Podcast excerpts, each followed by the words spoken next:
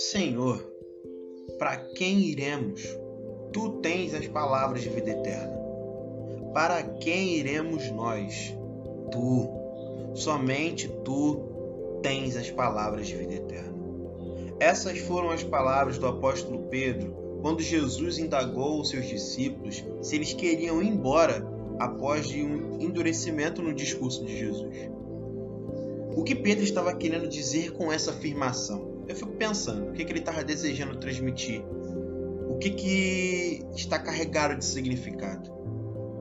Ele expressa um sentimento singelo de um discípulo. Pedro está falando que ele frequentou o culto, participou das celebrações, ouviu as músicas, cantou as músicas, depois ouviu um belo sermão.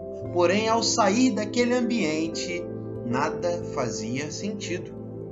A alma dele continuava perdida, vazia e angustiada. Ele também está falando que ouviu rabinos, sim, rabinos, de diferentes sinagogas, com diferentes discursos e formas. Foi ao templo, fez as longas orações, ofereceu os sacrifícios exigidos, pagou o dízimo, deu esmolas, até mesmo seguiu outras linhas de interpretação da Torá teve contato com outras religiões, se permitiu a viver outros mundos, ter outras pessoas, ouvir outros líderes espirituais, buscou resposta na filosofia que era que dava a ele é, respostas razoáveis e assertivas. Foi até mesmo aqueles que estudam a psique humana e encontrou resposta para algumas crises e comportamentos vindas do seu inconsciente. Mas mesmo assim, em nenhum desses lugares ele ouviu o que ouvia de Jesus. A forma de Jesus falar era diferente.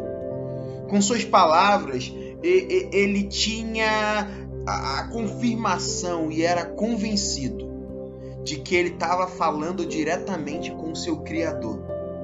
Era como se o jardim do Éden ao ouvir Jesus, estivesse nascendo dentro dele. A agonia da alma que ele tinha, as, as desesperanças, os medos encontravam alento ao som da sua voz. Quando ouço você, Pedro, pensando, a minha alma se revira dentro de mim, é sacudida, é ressuscitada. Na verdade, quando ouço suas palavras, Jesus, eu descubro que tenho alma, que existe transcendência em mim. Não sou obra do acaso. Para quem eu irei? Essa possibilidade de distanciamento do convívio com Jesus me enche de pavor e medo.